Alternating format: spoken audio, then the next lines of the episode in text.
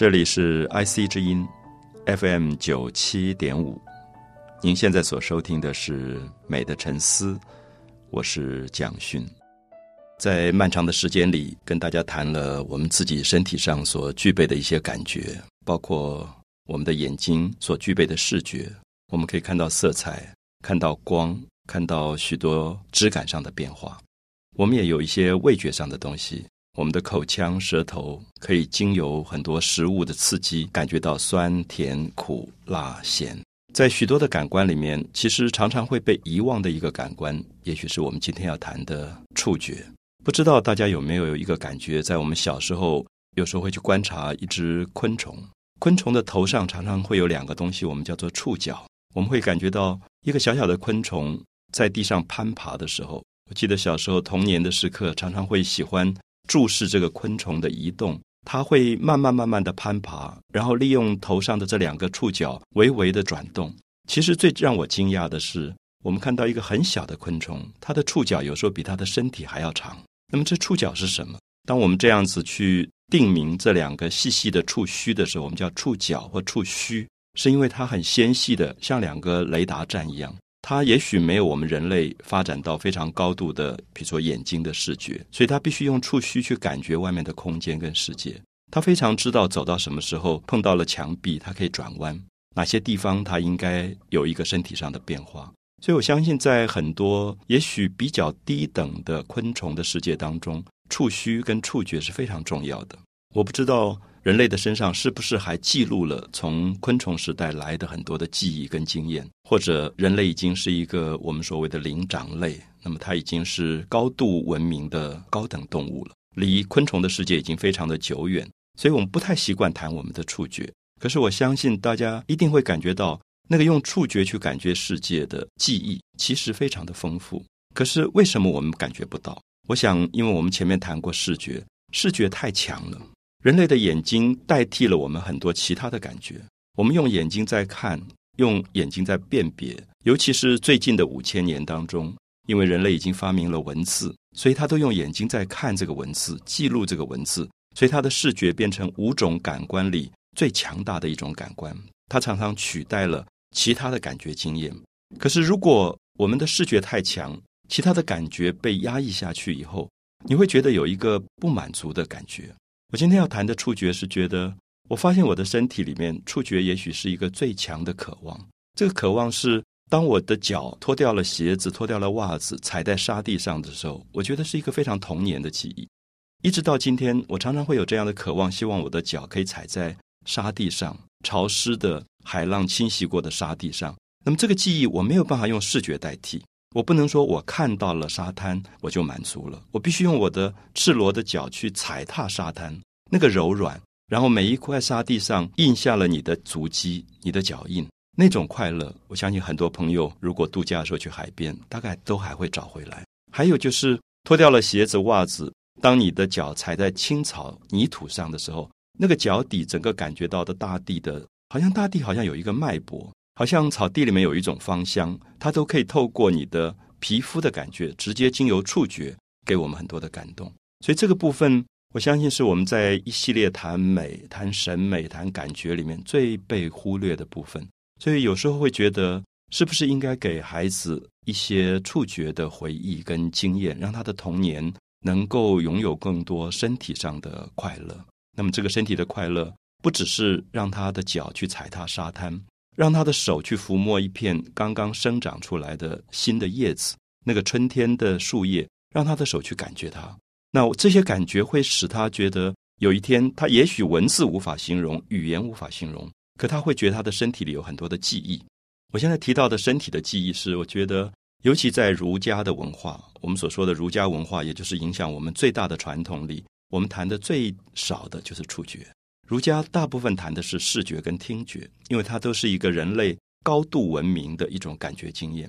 可是对于儒家的文化来讲，比如说，我常常会觉得，在西方的社会里，我碰到一个法国朋友，我们很自然拥抱，然后我们贴面颊，这是他们见面的礼节。甚至在西方的握手的礼节都有触觉在里面。可是我相信儒家的文化里，最后打工、作揖、鞠躬都是身体不接触的。所以我自己的记忆是在我成长的童年文化里，我没有身体的记忆。我唯一身体的记忆其实是跟母亲，因为那个时代我们吃牛奶比较少，大概都是母亲哺乳，所以我记得母亲的身体跟我的记忆是非常亲切的。而这样的记忆使我一直到母亲过世，我都跟她非常亲，是因为身体上触觉的这个联系，你永远忘不掉。可是父亲就很严肃，甚至有一点有一点害怕他，因为比较远。那我们会跟父亲鞠躬，我们会跟父亲敬礼。那么一直到父亲去世的时候，在他灵堂祭拜的时候，都感觉到那个身体很遗憾，因为我甚至没有很多机会握过他的手。所以我想，这些是触觉里面我一直感觉到。儒家的文化可能特别需要被提醒的部分，因为它变成了一个身体上的遗憾。身体的遗憾，其实在整个触觉经验里，当我们今天用它来作为一种探讨，我常常在分析西方人身体跟身体的接触的机会非常的多啊。比如说，我们提到法国人他们的见面以后，左边碰三下，右边碰三下的脸颊的这个碰面，其实是非常普遍的。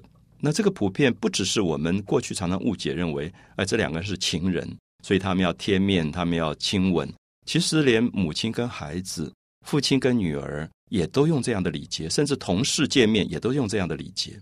所以我记得刚到法国读书的时候，碰到法国朋友，然后他觉得已经跟你很好了，然后他拥抱你，跟你去贴面的时候，你常常会觉得很尴尬，因为这个身体的肢体语言是你不习惯的，所以常常左脸右脸你不知道哪一边开始。可是他们速度很快，所以有时候就会碰到，然后大家就大笑起来。因为我们对身体已经是不自在的一个状况了，所以我想触觉经验里面，其实最后可能归结的一个是我们对自己身体用遍布在全身的皮肤上去感觉到世界的存在，感觉到沙，感觉到叶子，感觉到绽放的花朵，感觉到春天的风吹在皮肤上的感觉。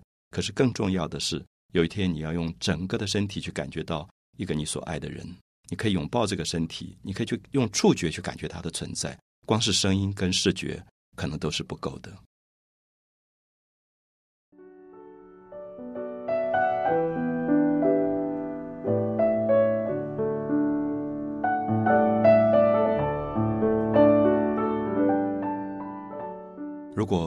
所有的听众朋友去闭起眼睛，你会发现听觉可以不依靠视觉。同时，我也相信有一天你会发现，你试试看闭起眼睛，用你的手，用你的身体去感觉外面世界的存在。你发现触觉也可以不依靠视觉。所以，当我们说人的五个感官里，视觉变成独大的时候，触觉、听觉可能都被淹没了。所以，在这个节目里，其实我们很希望的是，大家能够重新唤醒长期以来沉睡的感觉，那个在睡眠状态的感觉，让他醒过来。所以记得过去在像艺术概论这样的一个课程里，我们会有一个练习。那么这个练习是有一个学生骑了摩托车，然后带另外一个学生。这个学生坐在后座的学生是把眼睛蒙起来。那么当他眼睛蒙起来之后，他被带出去，可能走两个小时，回来以后，他拿掉他蒙着他眼睛的布，跟大家报告说刚才他经过了哪些地方。那我们这个训练的意思是说，你不要用视觉去看。因为如果你没有蒙起眼睛，你坐在后座，你可能东张西望。你刚刚看到了稻田，你刚才经过了一个卖鱼的市场，你可能都会讲出来，因为你是看到的。可是如果眼睛蒙起来，你会发现你一样知道那边有稻田，因为有气味。那么鱼的市场也有气味。那么甚至他说到，刚才有一段时间，这个摩托车曾经经过一个很窄的巷子，两边都很窄的巷子，两边都是高墙。那我就觉得这个是听觉吗？或者说他很可能是触觉，就他身体空间的感觉感。他眼睛蒙起来的时候，他一样可以感觉，因为两边的风忽然变得比较窄，我们叫做穿堂风，就在这种窄巷，两边都是高墙的窄巷里，风比较逼得比较窄，所以他的身体的触觉判断出来，他在经过一条很窄的巷子，所以这个时候才感觉到感觉世界的恢复，感觉记忆的唤醒，需要做很多的练习。我自己在法国读书的时候，曾经有过一个课让我记忆非常深。是有一天老师在一个布袋里面装了很多的东西，可能是海绵，可能是石头，可能是纸。然后他让你的手进去摸，然后他说：“你告诉我们说这个东西是什么颜色。”这个记忆其实让我吓了一大跳，因为你试试看，如果你的眼睛闭起来，你把眼睛蒙起来，你的手去摸东西，你其实摸不出色彩的。可是他的意思是说，如果我摸到的是一个石头，我很确定石头有一个石头的质地跟感觉，那我就可以判断说这个石头大概是什么颜色。我摸到了一张纸，那这张纸大概是什么颜色？比如说，我会觉得这张纸可能是一张还没有写过字的纸，所以我说它是白色的。或者我摸到了一块布，这块布料可能是一个绸缎，那么这个绸缎可能是什么颜色？我就要去思考。可是，我想大家当然知道，我的回答可能是错误的。可是这个答案对或者不对，不是最重要的。我发现这个试验最重要的是恢复了我对触觉的很多的感觉。我真的那一个钟头、一个小时，手放在布袋里去摸各种东西，最后去做记忆。我发现我恢复了我的触觉。我摸到那个海绵的时候，我觉得我好久好久没有摸到这样一个柔软，然后它可以吸收水分的一个质感，让他给我很大很大的一种快乐。那所以我同时在思考老师给我的题目说。哎，海绵到底是什么颜色？是不是一种棕黄色，还是其他的颜色？我在思考。可是同时，我的触觉在感觉一种质感。所以最后，这个老师告诉我们说：“你的答案说它什么颜色，其实是假的。它对或错是不重要的，重要是那一个小时你真的在经由你的触觉得到了东西。”我才知道，世界上有一个考试，答案是不重要的，重要是那个过程。我们常常在考试里，最后都是看你的答案对错。而忽略了那个过程的对错，所以这样的一些教育上的经验，其实给予我很大很大的一些感触。那么，甚至回到台湾自己从事教育之后，还是感觉到我们的教育里感觉的启发太少，我们的身体没有被启发出感觉。我们会对人的身体这么陌生，我们对人的身体这么陌生，所以我们在一接触的时候，常常不知道怎么去处理。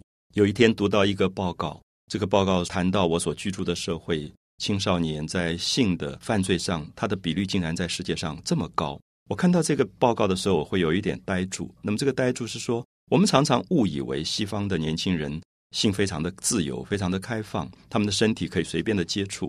其实不然，因为当我刚刚去法国的时候，看到年轻人见面，然后拥拥抱碰他们的面颊，因为它是一个礼节，所以他会觉得身体碰到对方的身体，感觉到体温是一种快乐。可是他不见得有性的挑逗在里面。可如果身体长期的陌生，身体长期被压抑跟禁忌，最后身体一接触就是性，他反而没有办法引导出其他的可能性。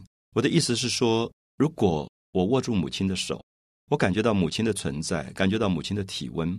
我记得在母亲病危的时候，她很多意识状况已经很模糊。我一直握着她的手，我会偶然觉得他的手在我的手掌当中还会有轻微的反应。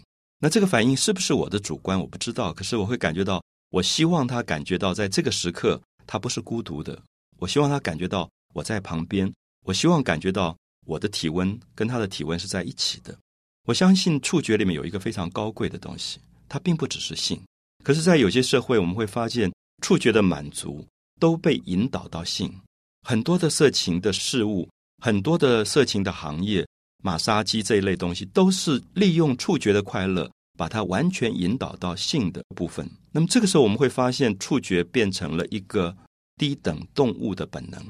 那的确，触觉是从昆虫低等动物它就存在的，所以它是生命经验里面一个非常原始的存在。触觉的记忆是一个非常原始的存在。可是我相信，触觉跟其他的感官，跟视觉、听觉一样，它可以发展出非常高贵的记忆出来。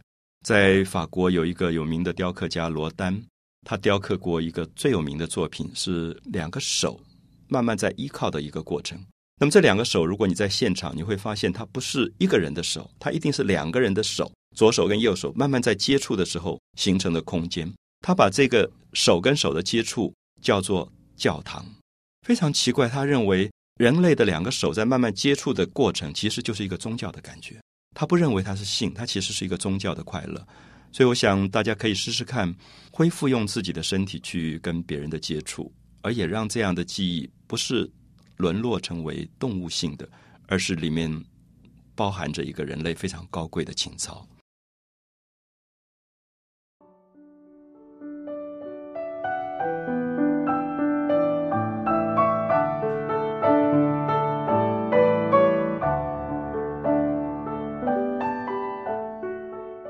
触觉在我们的五种感官里，它还有一个特殊的地方是，触觉常常会跟禁忌在一起。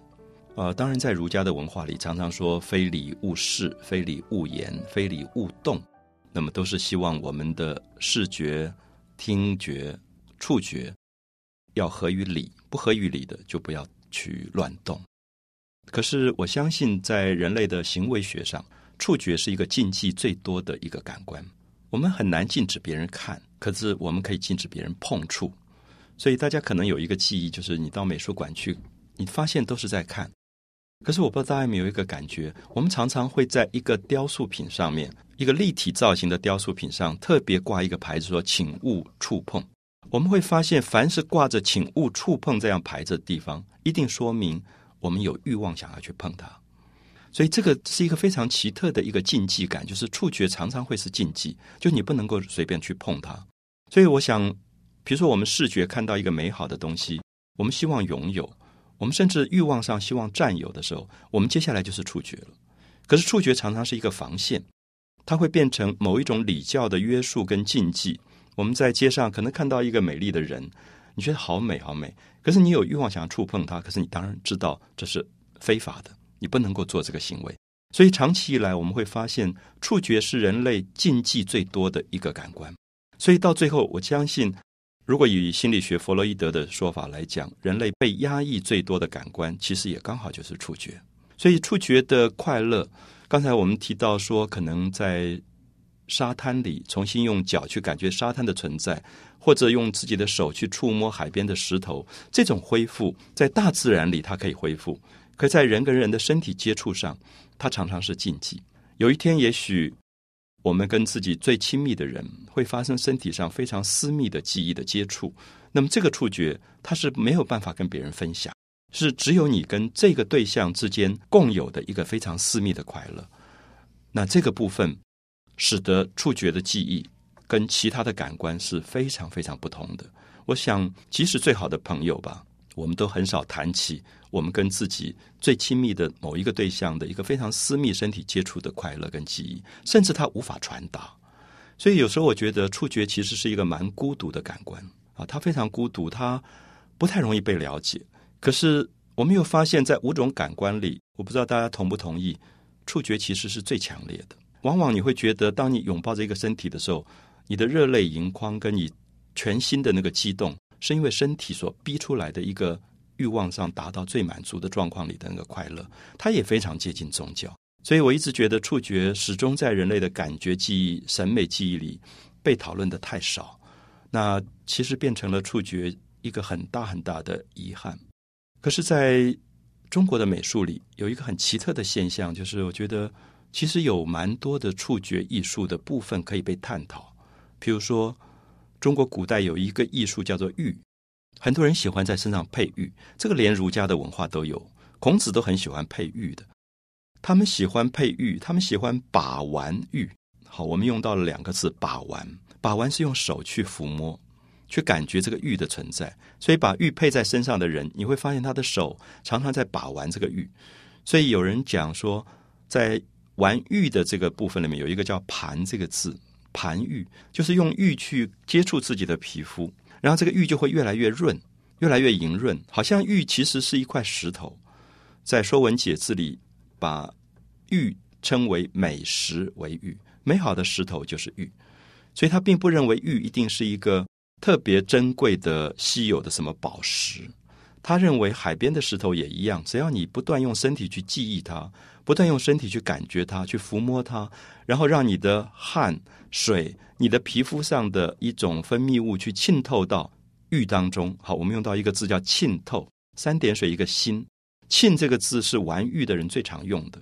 我们常说，哎，这块玉好美，你看它的沁好漂亮。那么这个沁有的是水银沁，就它如果跟水银在一起，它就水银沁进去；有石灰沁。那我看过一个老先生带了一个玉，他就给我看，他说里面有血丝沁。那当然讲的有一点神秘，他说。他戴这个玉戴太久了，他觉得他的生命的精魂都进到了玉当中，所以他认为里面有细细的血丝纹、血丝沁。所以“沁”这个字，西方人很难懂。它是在不容易被感染的石头里感染了人类的身体的某一种触觉的记忆在里面。所以“盘玉”或者“沁玉”都是中国的艺术当中很特殊的一些字眼。所以，如果大家有机会到呃故宫博物院看到收藏的很多的古玉。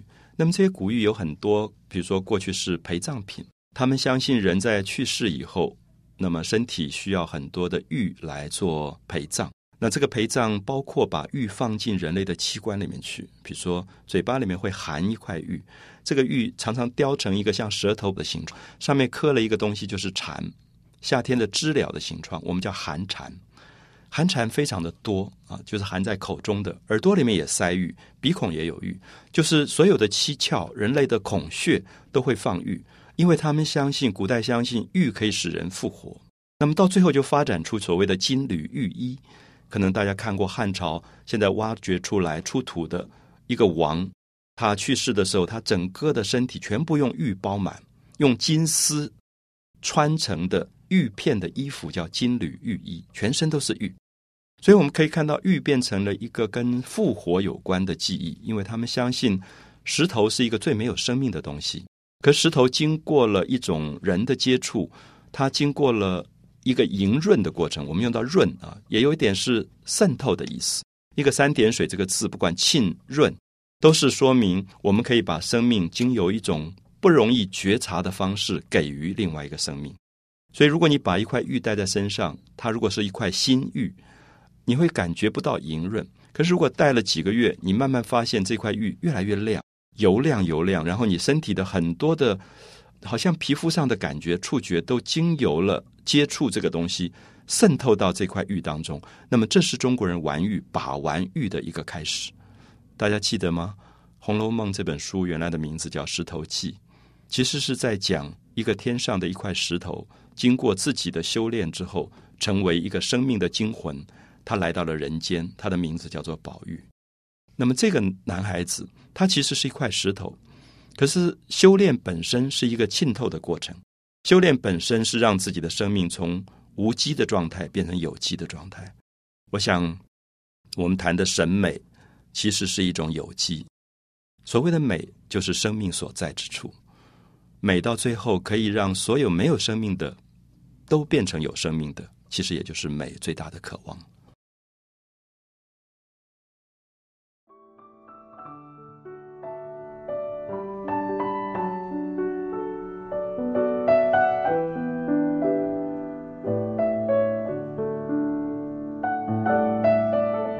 在现代艺术当中啊，不管是雕或者塑，雕塑这两样作品，其实都不太有机会让我们的手去感觉、去触碰。其实一直是我觉得在现代艺术里蛮大的一个遗憾。我相信会有更多现代的艺术家尝试去开发人类的触觉的快乐。比如说，会不会有一个雕塑，不管是用大理石做的、不锈钢的，或者是用混凝土的？有一天会让所有的孩子可以抱住那个雕刻，可以去感觉它，可以去触摸它。我在巴黎看到了一个广场上的一个头像，是用很粗的石头雕出来的一个大概有三公尺见方的这么一个大的头像，然后上面爬满了小孩子，它就是一个儿童公园，他让孩子去爬去玩，他没有放一个牌子说请勿触碰。那么我相信他们已经发现。对于孩子来讲，视觉是不够的。有没有发现，对于一个大人来讲，如果你带了一个孩子出去玩，你整天都会很紧张，说这个不要碰，那个不要碰。你会发现，孩子所有的快乐都在于触碰，而并不只是视觉。所以，触碰的确是一个非常天真的童年时期的记忆。可是，童年时期有时候我也觉得，一个大人带着孩子，跟孩子说这个不准碰，那个不准碰，你觉得好可怜，因为孩子其实是要碰的，是要碰那个东西。所以大家下次可以去观察，如果一对父母带着孩子出去玩，你可以看到那个孩子受到的触觉的禁忌跟阻碍有多么大。所以，如果我们今天有一个儿童公园，我们应该怎么去设计这个儿童公园？我相信里面是非常重要的，就是触觉的呼唤跟记忆。所以，应该给孩子一个空间，是可以去触碰的这些东西，就可以让他去碰，不怕碰坏的啊，不怕碰坏。如果他在童年的成长记忆里，他的触觉一直受到了阻碍，一直没有办法延伸，那么他的这个身体整个是在遗憾的状态。有一天他长大了，他的触觉就变成了一个很呆钝的状态，他没有办法在触觉上敏感。我们在前面提过，昆虫有非常敏感的触须，这个触须敏感到它可以在细细的一个触须里面去感觉到外面非常复杂的世界。那么下次可以带着孩子去观察昆虫的触须，它的整个动的状况，完全像一个雷达站，最敏感的雷达。那我相信我们的手，孩子的手，我们的手指其实也就是触须。我不知道大家记不记得，有一部非常畅销的电影叫做《E.T.》。我们会发现，当这个外星人跟这个人类彼此在恐惧、陌生，到最后他们接触的时候是手指跟手指的接触，而这个手指跟手指在那一刹那接触的时候，你会发现整个在看电影的人，他所有的情感的热情全部被激发。很多人在这个时候哭出来了。我相信是因为他的触觉长期以来没有被记忆，所以其实这是一个艺术品，他懂得怎么去用人类触觉被压抑的过程，去呼唤起我们触觉的渴望。就是我们的身体多么渴望去跟另外一个身体接触。当然，大家知道这个导演他利用了手指跟手指的接触，其实是一个非常古代的绘画里的经典。就是在五百年前，意大利的文艺复兴的一个伟大的雕刻家跟画家叫米开朗基罗，他曾经在罗马的这个圣彼得教堂有一个叫小的。西斯丁的教堂的壁画上画出了一个神跟亚当第一个世界上的人类出现的时候是手指跟手指的接触，所以这个导演斯皮伯后来就把这个米开朗基罗绘画里手指跟手指的接触用在他的电影里。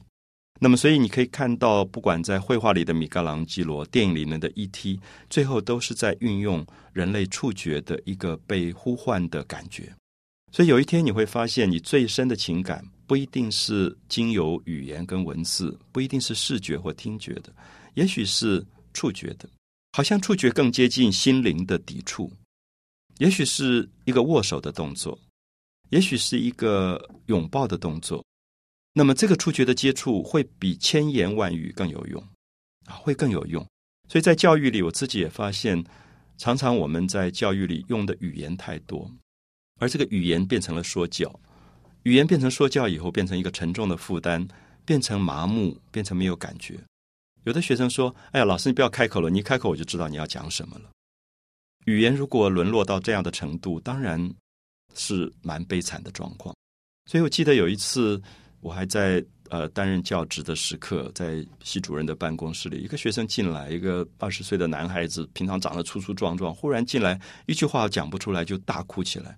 然后我当然也有一点被吓住。那么他当然他碰到了困境，他碰到了什么让他为难或者尴尬的什么事情，然后他哭到讲不出话。我让他坐在椅子上让他哭，最后我去拍拍他的背的时候，好像他也就好了。